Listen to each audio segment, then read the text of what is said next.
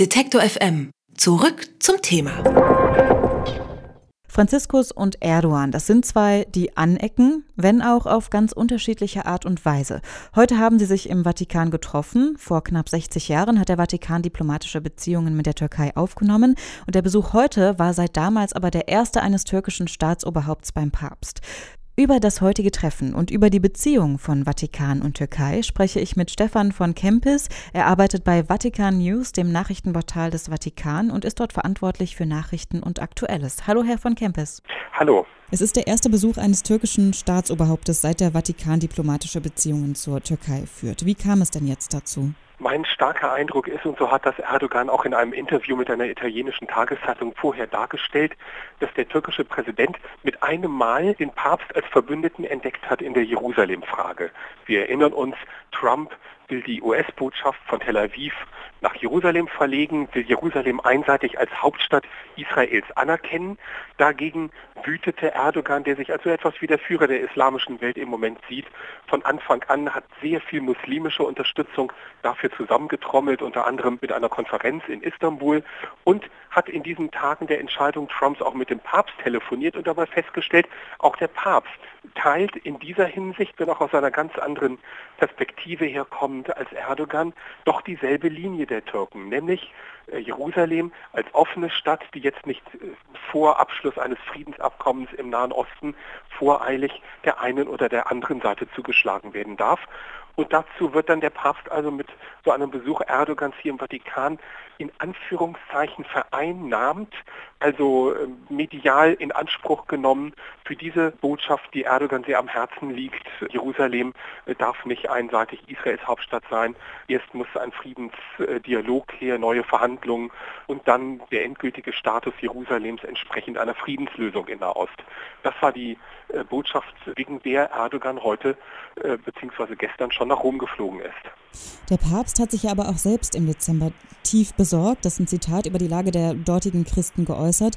Inwiefern war denn das Treffen jetzt auch in Bezug auf Israel wichtig? Also man muss dazu wissen, der Papst äh, würde auch Kim Jong-un morgen früh im Vatikan empfangen, wenn der um Audienz bitten würde, genauso wie Herrn Steinmeier.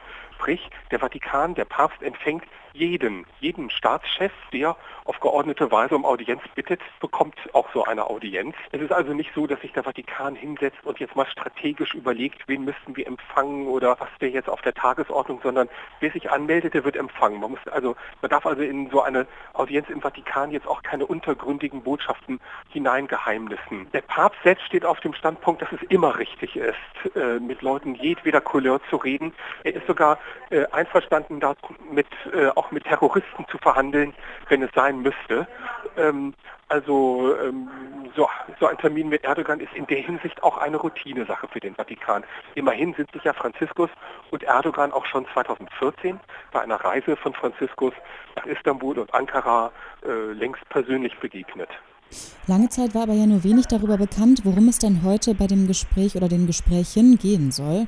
Außer jetzt der Israel-Thematik. Weiß man denn jetzt einige Stunden nach dem Treffen mehr? Es ist immer so ein Rätselraten, wenn der Papst jemanden empfängt, es bringt überhaupt nichts nach draußen und es kommt jedes Mal ein sehr dürres Vatikan-Statement, da steht jedes Mal dasselbe drin, egal wen der Papst empfangen hat, nämlich herzliche Gespräche, gute Beziehungen zwischen Staat und Kirche. Äh, man sieht also, diese Kommuniqués werden vorab schon im Staatssekretariat, im Vatikanischen, verfasst. Da steht keiner neben Papst und Erdogan, der mitstenografiert, um dann hinterher zu erzählen, worum es eigentlich ging.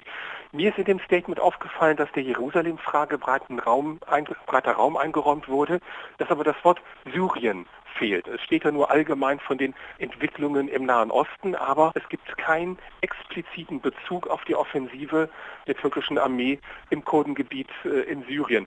Das fand ich zumindest auffällig. Ich kann es mir andererseits nicht vorstellen, dass der Papst äh, Erdogan darauf nicht angesprochen haben sollte, zumal das Gespräch 50 Minuten dauerte, also sehr viel länger, als das sonst zwischen Papst und anderen Staatschefs üblich ist. Zweites Indiz, der Papst hat bei der Überreichung einer Medaille, wie er das immer bei Staatschefs macht, die eine Taube mit Ölzweig im Schnabel zeigt, nicht nur irgendwas von Friedenssymbol gesagt, sondern einen eingelernten englischen Satz, der Friede, äh, eine Gesellschaft, die auf Gerechtigkeit und Friede basiert und äh, mit dem Frieden die Dämonen des Krieges niederringen. Der Papst hat ja Schwierigkeiten mit dem Englischen, das hat er sich also vorher auswendig gelernt. Das war also die Botschaft, die der nicht nur Erdogan, sondern auch der Welt heute mit Erdogan neben sich überbringen wollte. Dem Papst ging es natürlich um Frieden und das meint natürlich auch Afrin und die türkische Offensive in Syrien. Das Gespräch hat insgesamt ja auch einfach eine große symbolische Wirkung. Wie wird denn jetzt außer diesem Satzes zum Beispiel noch diese Symbolwirkung demonstriert? Für mich hat das von Vatikanseite aus eher eine Routinewirkung. Der Vatikan wirkte auf mich sehr bemüht darum, dass das wie eine ganz normale Audienz des Papstes für den Staatschef XY aussieht. Die Symbolwirkung kommt eher nach meiner Beobachtung von der türkischen Seite. Beispiel, es ist eigentlich gar nicht nötig, immer die Via della Conciliazione, die malerisch auf den äh, Petersdom zuläuft, freizuräumen, damit da die Autokolonne auf St. Peter zurollen kann. Man kann auch wie Obama einfach nur durch die Hintertür in den Vatikan rollen. Aber Trump hat es vorgemacht, dass man den großen Auftritt in den Vatikan hinein machen kann und Erdogan hat das nachgemacht. Für mich war das eher die Bemühung der Türken, der Sache auch äh, bildlich, visuell wirklich Gewicht zu geben. Als erstes türkisches Staatsoberhaupt hat Recep Tayyip Erdogan heute Papst Franziskus im Vatikan besucht und über die Bedeutung eines solchen Treffens und das Verhältnis zwischen Vatikan und Türkei habe ich mit Stefan von Kempis vom Nachrichtenportal des Vatikan gesprochen. Vielen Dank für das Gespräch, Herr Kempis. Ja, danke auch. Sie wollen mehr Detektor FM hören? Dann richten Sie doch einen Dauerauftrag für die alternative Rundfunkgebühr ein. Alle notwendigen Infos gibt es unter detektor.fm/danke.